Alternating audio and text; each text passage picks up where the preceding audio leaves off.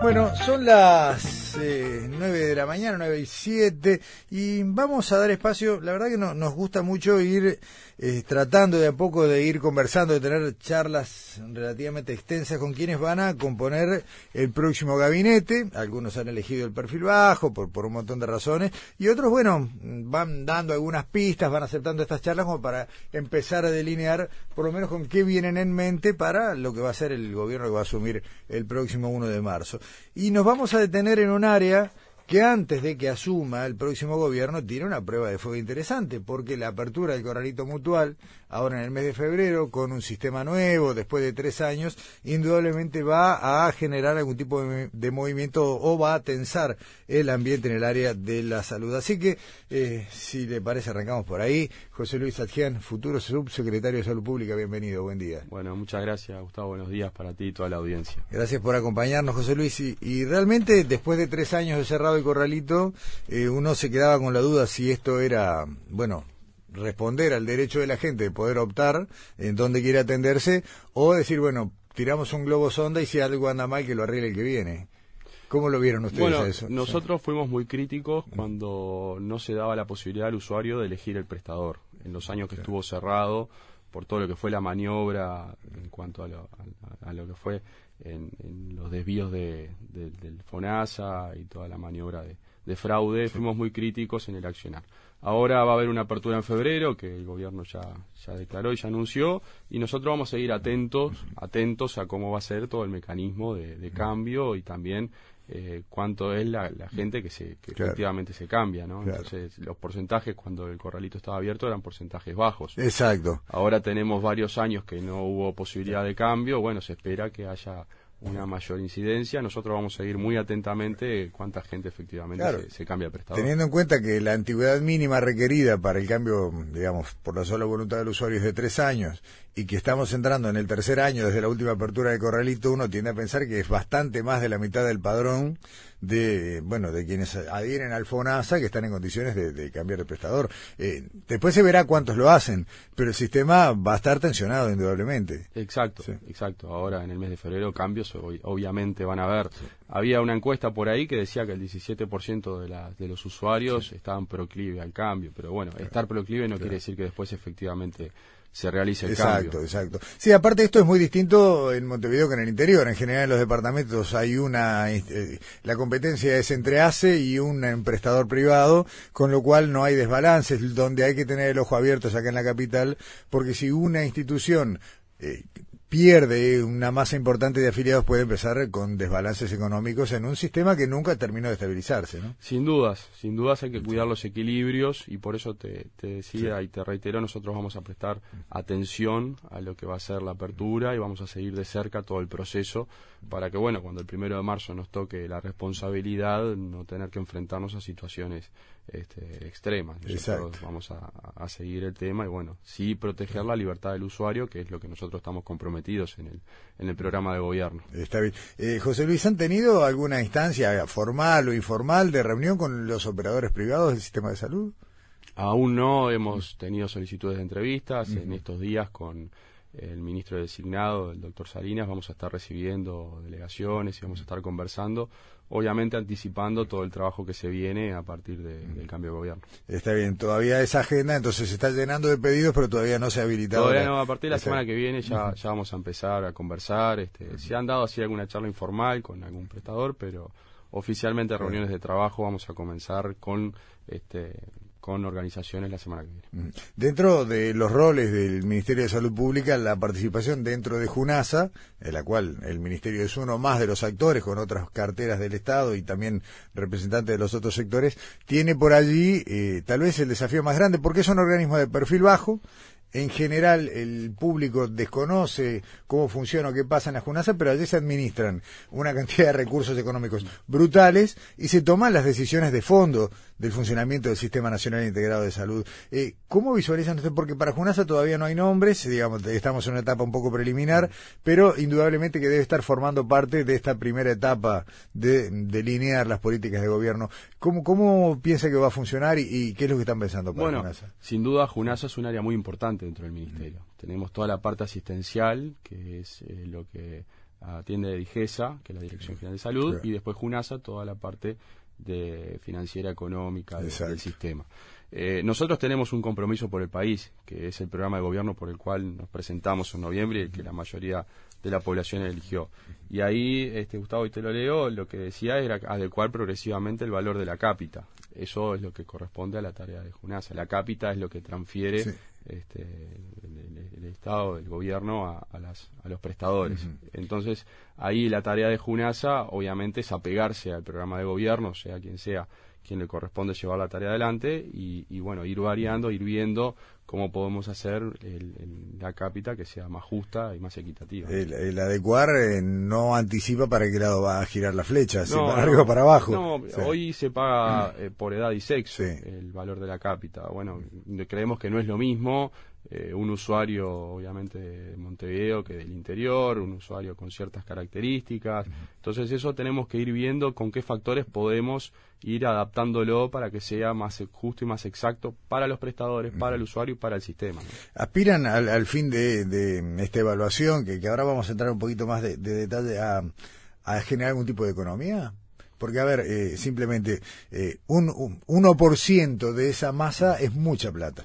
Sin duda. Eh, Uruguay gasta en salud casi el 10% del PBI, un 9,4, 9,5. Quiere decir que todos los esfuerzos que se hagan o todo valor que se pueda ahorrar es un número bastante significativo, es muy importante. Y más cuando hablamos en salud, cuando vemos todas las deficiencias que hay, todas las carencias. Eh, hemos seguido a lo largo del periodo gastos excesivos y, irregularidades que nosotros obviamente vamos a, terminar y ahí se van a generar ahorros. O sea, nosotros estamos muy enfocados en la gestión, estamos muy enfocados en lo que es eh, gastar eficazmente y eficientemente. Entonces, en ese sentido van a haber cambios y estamos convencidos que vamos a, poder, eh, con los mismos recursos, trabajar de mejor manera y alcanzar una mejor salud para todos. Está bien, o sea, los mismos recursos mejor direccionados. Sin lugar a dudas, sin lugar a duda. Acá lo que no faltó es plata. Claro, sí, sí, faltó gestión. Sí, sí, sí. Lo que pasa es que ahí hubo una discusión, yo recuerdo hará tres años, ¿no? Cuando el, gobierno, bueno, hoy saliente, eh, hizo público su intención de hacer un recorte en lo que se pagaba en concepto de cápitas, y bueno, hubo una discusión muy fuerte, muy potente, que terminó laudándose con un 0 a 0, donde no hubo ni modificaciones ni, al alza, ni a la baja, eh, las instituciones privadas hablaban de una cápita subvaluada, el Ejecutivo, o mejor dicho, la propia Junasa, o los representantes del Ejecutivo en la Junasa decían lo contrario, y bueno, en definitiva no se llegó a nada más allá de que se trabajó muchísimo. Ustedes lo que quieren de alguna manera es sentarse y revisar ítem por ítem. Sí, hay que sentarse porque también la realidad de cada prestador es distinta. Claro. Todos los prestadores son, distintos uno al otro y la realidad económica es distinta. Entonces hay que ir viendo uno a uno y de a poco y paulatinamente a ver qué cambios se pueden introducir. Estamos en una situación donde hay algunos prestadores que están realmente con una situación crítica. Sí, sí, sí. sí Entonces, obviamente que uno si introduce cambios, eso va a generar eh, después que, haya modificaciones en, en, la estructura de cada, de cada organización. Entonces tenemos que ir con un trabajo fuerte, firme, pero paulatino y introduciendo cambios progresivos para poder llegar a, un, a un sistema que sea más equitativo y más justo. Ahora, tú dices, José Luis, que sería abandonar de alguna manera los parámetros edad y sexo para ir por otros, o sería subdividir esos parámetros en, grupos más pequeños a la hora de fijar los valores. Bueno, eso todavía no te lo puedo adelantar porque vamos a, estamos trabajando y vamos a seguir intensificando el trabajo. Sí, eh, obviamente que, que el sistema tiene que ser eh, más justo, más integrado y, bueno, y ahí es donde tenemos que, actuar. Le competirá a la JUNASA elaborar las estrategias en conjunto con, las, con nosotros, con las autoridades del Ministerio, para poder llevar a cabo, pero aún no te puedo adelantar nada. Está bien. Eh, se ha escuchado mucho en este tiempo, y, meto un poquito a ACE en esta conversación, eh, que sería adecuado que ACE también recibiera una cápita por los usuarios FONASA que tiene incorporados, más allá de lo que son los recursos presupuestales que recibe ACE por la gente a la que atiende, que no es del sistema, que los usuarios que optan por ACE también le significarán ingresos similares a los que se le paga al sector privado, ¿no? O sea, más allá de los recursos fijos que recibe ACE, ¿no? Decir, bueno, tiene X cantidad de usuarios FONASA, bueno, que se le pague igual que las mutualistas. Bueno, ahí nace, todavía no está el directorio formado, pero eh, también con los recursos que hay hay que ver que sea un gasto más eficiente. Nace donde se dio los mayores casos de, irregularidad y los mayores casos de, gastos ineficientes por parte del Estado. Entonces ahí tenemos el desafío de administrar ACE de la manera más eficiente y eficaz para, con los recursos que hay, poder mejorar la salud. Creemos que hay mucho trabajo por hacer, que le compete al directorio de ACE con control del ministerio, pero eh, obviamente que ahí eh, hay, hay mucho, mucho para hacer. Está bien. Eh, dejamos por un momento eh, la órbita Junasa, la órbita mutualista, y nos metemos más de lleno porque, a ver, vos has trabajado estrechamente con quien va a presidir la Cámara Baja este año, con el diputado Martín Lema, que, bueno, llevó la bandera mm, bastante, a ver, enfáticamente en cuanto a las investigaciones y a las denuncias sobre algunas, unas cuantas irregularidades que fue señalando en ASE, algunas terminaron en investigaciones más de fondo, otras no, pero se denunciaron, se presentaron van a e, estas auditorías que anunciaba la calle Pou para todo el estado, van a tener especial énfasis en el caso de ACE? Sin duda que se va a auditar todos los aspectos del ministerio, todos los aspectos del Ministerio de Salud y ACE particularmente. Eh, como te decía, eh, ACE es el prestador más grande del país, el que atiende mayor cantidad de usuarios y es público. Entonces ahí es donde tenemos que poner la lupa y es donde a lo largo del periodo se dieron mayor episodios de irregularidades. Nosotros vamos a, ejecutar las auditorías, no con ánimo de, cacería de brujas, como se bien, bien, se decía. Nosotros vamos a, ejecutar auditorías para conocer el estado en cual tomamos el, gobierno, en qué situación la tomamos. Obviamente que los hechos de irregularidades, una vez que se constaten, se, se van a denunciar, pero eh, la idea es conocer bien dónde estamos parados. Está bien, tener claro en un escenario muy diverso, ACE está, bueno, no solo con cobertura territorial amplia, sino que cada unidad de ACE es un mundo eh, y hay mucho por hacer, pero, eh, por ejemplo, mencioné la distribución territorial. ¿Hay que revisar también la manera en que los servicios de salud están desplegados en el mapa? Eh, está dentro del compromiso por el país la descentralización de los servicios de salud. Creemos que en el interior hay un gran debe en cuanto a la asistencia. Entonces ahí tenemos que intensificar el trabajo para ver de qué manera podemos mejorar y, alcanzar la salud en, el interior que sea más, más accesible, que sea de, mayor este, amplitud. Ahí nosotros tenemos un gran desafío que, en el cual ya estamos trabajando para que en el interior no se den las diferencias que hay con la capital. Eh, ¿Piensan que el modelo de integración que se ha dado en, algunas, en algunos departamentos entre eh, servicios de ACE y de las mutualistas es un camino a seguir? Es uno de los caminos, eh, es uno de los caminos. Nosotros decimos que el, sistema nacional no está integrado, que no, es un sistema plenamente integrado, entonces eh, ahí tenemos que trabajar y obviamente seguir ahondando para que sea cada vez más integrado y sobre todo en el interior, ¿no? Donde los, los, los, los recursos en cuanto a prestadores y en cuanto a posibilidades no son los mismos que Montevideo, entonces tenemos que trabajar para una complementariedad plena. Eh, la reforma de salud llegó para quedarse, ¿no? Acá no, creo que no he escuchado a nadie hablar de una revisión profunda. No, no, no. El, Sistema Nacional Integrado de Salud, en los papeles es un sistema bueno. En los papeles la reforma eh, es una reforma buena. En la práctica, quienes la han ejecutado a lo largo de 15 años no, no la han ejecutado de la mejor manera y los resultados están a la vista. Nosotros, nuestro desafío es el sistema mejorarlo. Acá, como te decía, tiene que haber una continuidad, no se puede refundar el país cada cinco años. Nosotros vamos a asumir con lo que hay, lo que se hizo bien lo vamos a mejorar y lo que entendemos que hay que cambiar, vamos a intentar eh, cambiarlo, vamos a cambiarlo. Pero no vamos a venir y borrar todo de cero porque sería muy responsable. Entonces, tenemos la responsabilidad de continuar la tarea que se viene haciendo y creo que es un gran baluarte que tiene el país, no solo en salud, sino en otros ámbitos, lo que es que las distintas administraciones han aportado un granito de arena y han mejorado lo que se venía haciendo. Obviamente hay casos donde el rumbo estaba equivocado y hay que corregirlo, pero hay casos que hay que ponerle mucha impronta, mucha capacidad, mucho trabajo para mejorar lo, realizado. Eh, cada actor del sistema ha venido diciendo, sobre todo en los últimos tres o cuatro años, que se necesita una profundización de la reforma. No todos quieren decir lo mismo, no todos la quieren profundizar eh, en el mismo sentido. Eh, si mal no recuerdo, también ustedes usaron esa frase ¿Por dónde entendés vos que pasa esa profundización? Mira, hay varias aristas para trabajar que nosotros ya estamos trabajando. Yo obviamente no te puedo anunciar porque todavía no hemos tomado este, control y estamos recién en la, en la etapa de, vestuario. Pero Si a mí me preguntás, hoy el acceso, la cobertura se da, la cobertura en salud en Uruguay siempre estuvo, pero el acceso eh, es donde está el gran debe. ¿Qué quiere decir? Tú vas a pedir hora para un especialista y demora... Sí, este, variable pero mucho.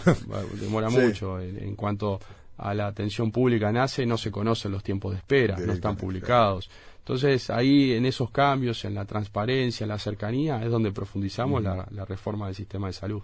Claro, está bien. Eh, si ahí te vas a encontrar con el problema de los recursos humanos, ¿no? Porque la cantidad, la, la la extensión de la agenda también tiene que ver con la relación de pacientes por profesional, que puede cambiar según la especialidad, según la institución, pero claramente hay un tema de que hay menos eh, profesionales de los que necesitan los pacientes para ser atendidos rápido, o por lo menos la cantidad de horas no son suficientes. ¿Cómo se actúa ahí? Bueno, de nuevo, no, puedo adelantarme, pero... Pero tienen idea, digamos, ¿hay, un borrador sobre eso? Hay, un plan, hemos conversado algunas cosas con el doctor Salinas y, estamos trabajando en ese sentido para mejorar el acceso a la salud. Eh, ¿Contacto con los formadores, de facultades de medicina también? Por ahí va. Ah, bien, excelente. Eh, ¿Va a haber algún componente vinculado a la política sanitaria o a la órbita del Ministerio de Salud Pública en la ley de urgente consideración?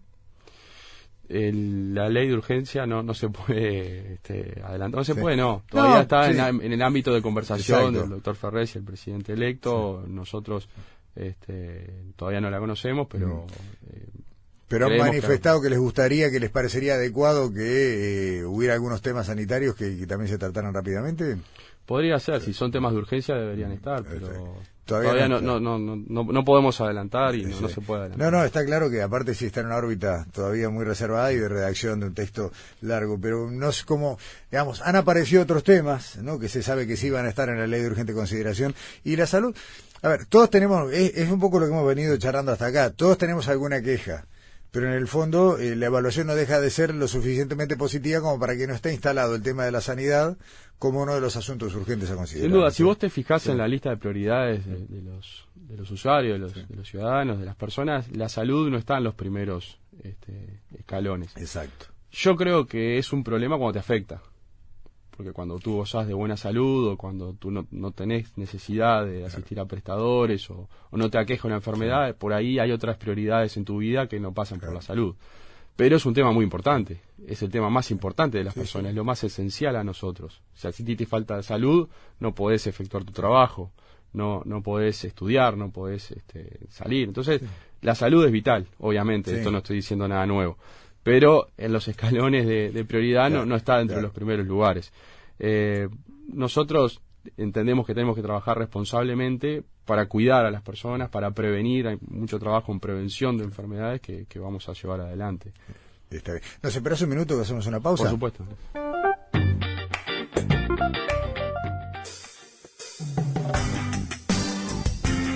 Puntos de vista, un lugar de partida para analizar, comparar y examinar el día a día. Con Rosina Mallarini y Luis Custodio.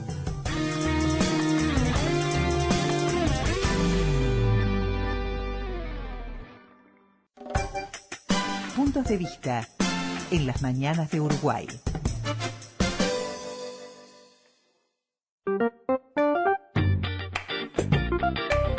La entrevista. Encuentro con los protagonistas. Seguimos conversando con José Luis Adjian, designado el subsecretario de Salud Pública.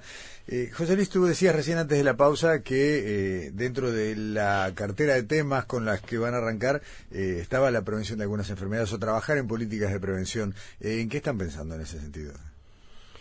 Bueno, ahí hay, hay varios temas. Nosotros con el ministro en la parte asistencial. Todavía eh, estamos viendo y evaluando posibilidades para, para DIGESA, que es el área de, salud del ministerio, y hay que seguir trabajando lo que se viene haciendo en, cuanto a prevención e intensificar. Nosotros, el ministerio es un ministerio complejo porque eh, hay que prevenir mucho más de, los demás. Entonces, acá eh, hay un trabajo que viene haciendo esta administración que vamos a continuar nosotros.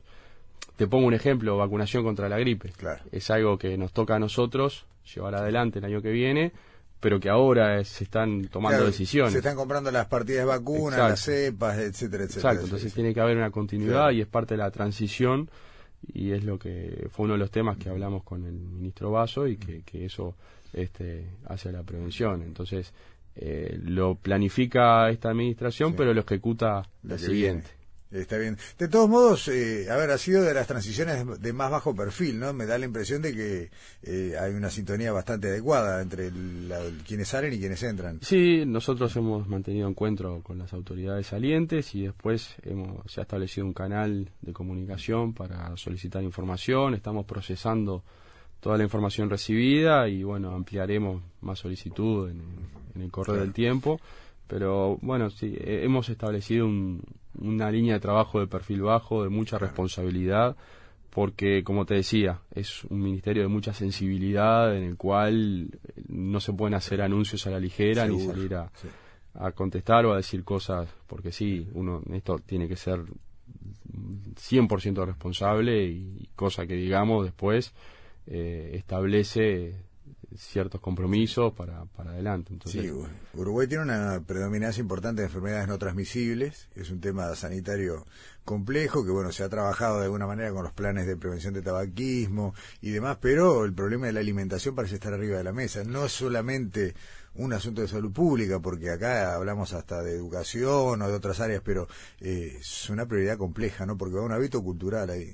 Sí, sin duda, el tema de alimentación, si se quiere, es el tema que sigue luego del tabaquismo eh, en el Uruguay. Nosotros ya hay un, trabajo, ahora se votó una, una ley de etiquetado de alimentos, al cual tenemos que nosotros, como te decía, llevar adelante en el próximo periodo la, la ejecución y es un tema que vamos a hincarle el diente, que vamos a trabajar, porque tiene que haber este, una continuidad y vamos a apretar el acelerador en algunas cosas. El tema etiquetados eh, fue polémico, sigue siendo polémico, no es fácil en hacer coincidir los intereses de lo que puede ser la salud pública con el del sector empresarial o productivo.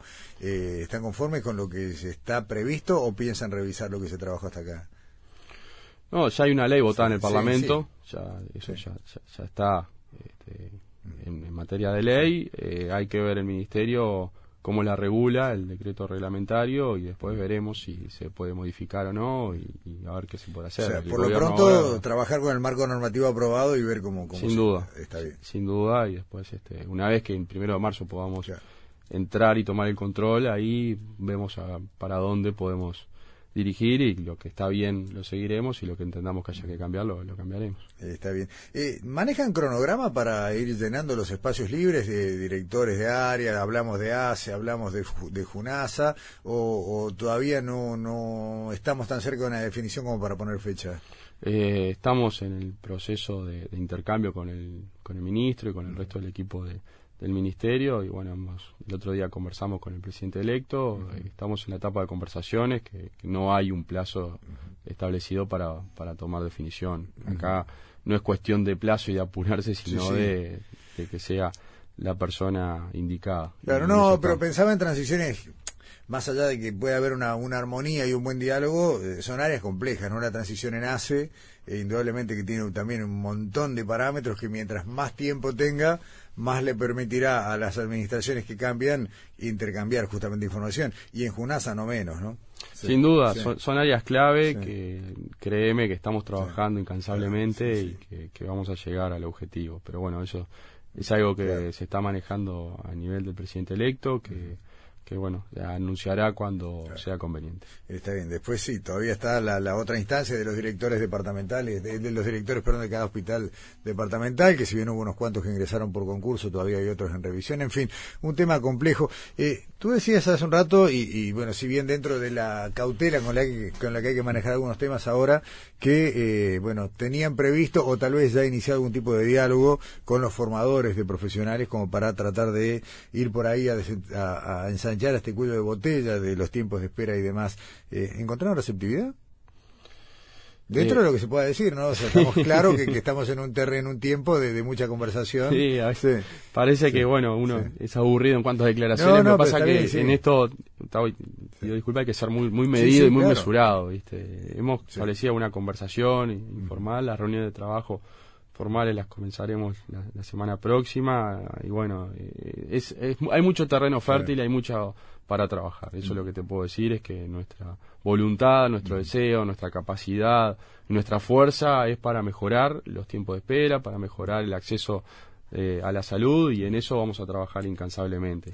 Uno de los problemas que apareció, eh, y fue lateral, fue curioso porque apareció como un subproducto de, la, de lo que fue la negociación de consejos de salario del sector privado del año pasado, del sector salud, y que terminó marcando un poco la agenda, era la de la dilatación de los tiempos de agenda por el incumplimiento del paciente, ¿no? de un, un porcentaje cercano al 20% de gente que reserva ahora, que ocupa un lugar de la agenda del médico y que después no se presenta. Incluso eh, nos consta que el sector privado había pedido a las actuales autoridades potestad como para sancionar a aquel usuario del sistema de salud que reiteradamente reserva una hora y no la cumple.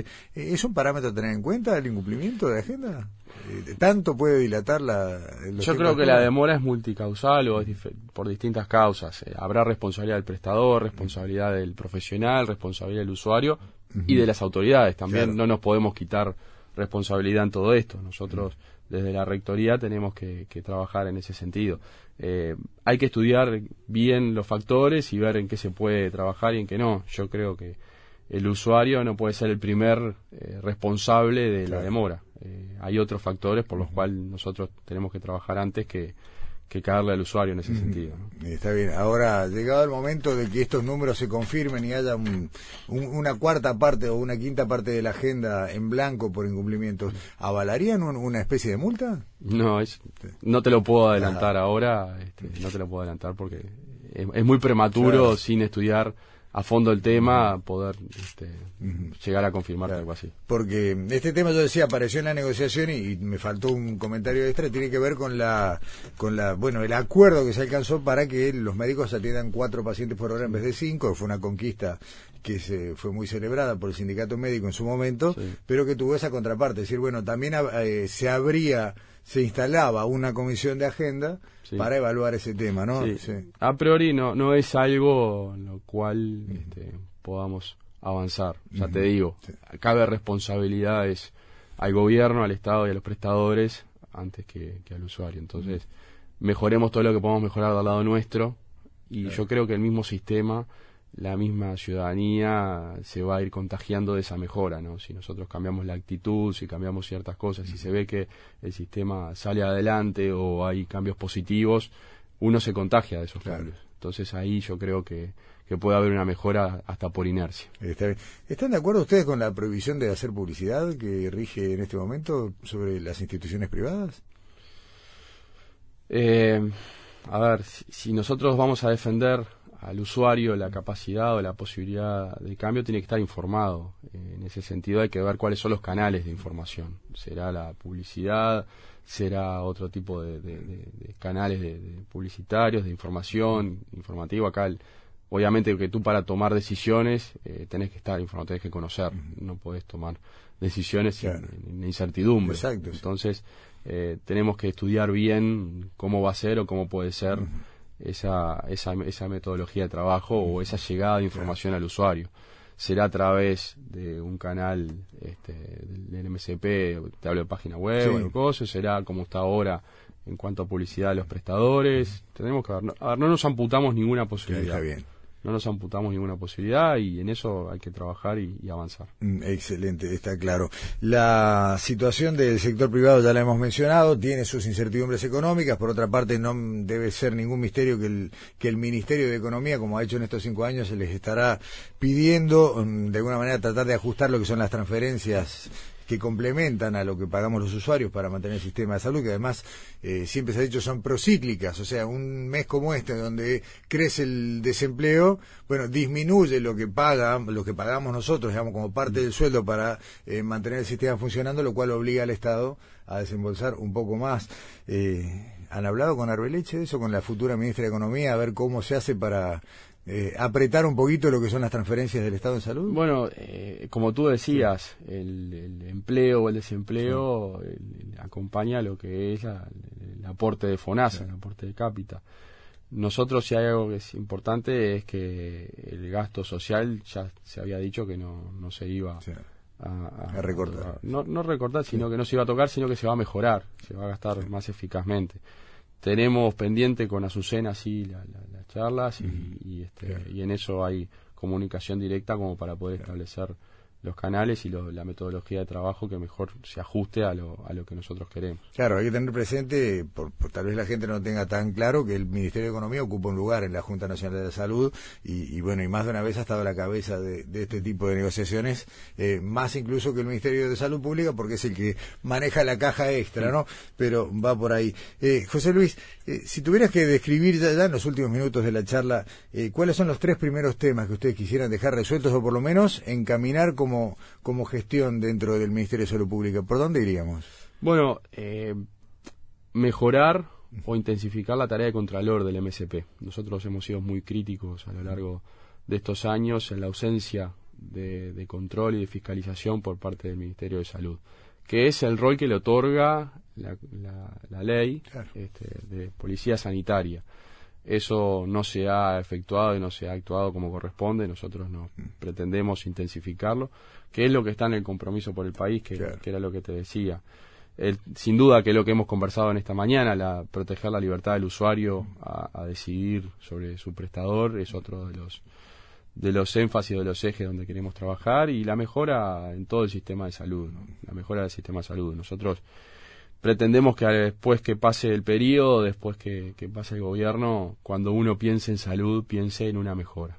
Piense en que se ha mejorado el acceso, que se ha mejorado la atención, que, se ha mejorado en muchos aspectos. Entonces, eso creo que es donde tenemos que poner el énfasis. Eh, es un área muy sensible, es un área clave para, para todos, entonces ahí donde tenemos que poner todo nuestro trabajo, nuestro talento, nuestras ganas, dedicación, y eso es lo que está descontado. Nosotros estamos con mucha fuerza, con mucho ímpetu, tenemos mucha energía y, muchas ganas. Y ya estamos trabajando, estamos trabajando sin descanso desde que se dieron las designaciones para poder llegar al primero de marzo con una batería de, propuestas, de medidas y, de cosas para hacer que, que ya arrancan el mismo primero de marzo. ¿Cómo evaluaron eh, junto al doctor Salinas lo que fue el decreto, perdón, la propuesta del proyecto de ley que dejó el presidente de la República planteado para, según su entendimiento, regular de una manera más eficaz el problema de los medicamentos de alto precio?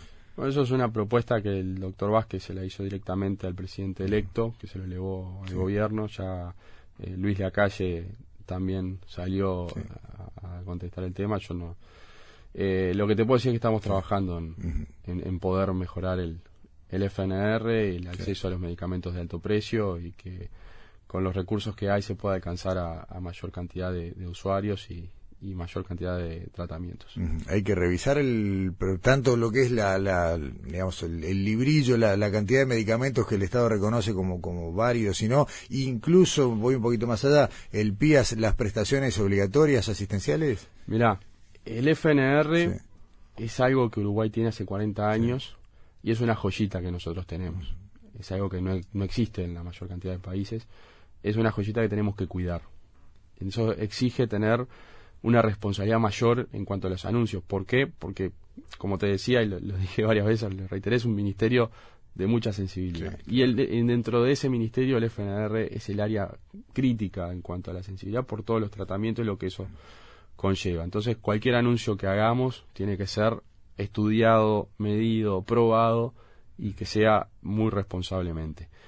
Obviamente que a lo largo de los años, mediante la, cantidad de juicios de amparo y las nuevas tecnologías, viene cambiando lo que es el esquema del, del Fondo Nacional de Recursos.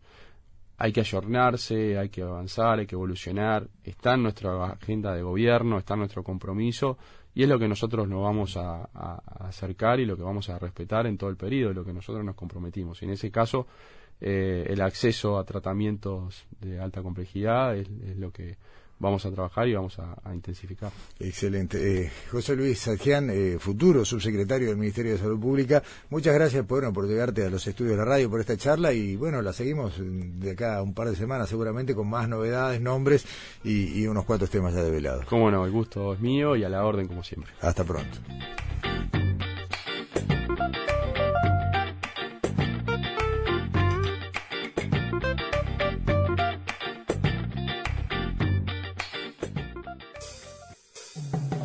La visión de cada uno de nosotros está alimentada, sustentada y sostenida por una mirada particular. Puntos de vista para todas las miradas.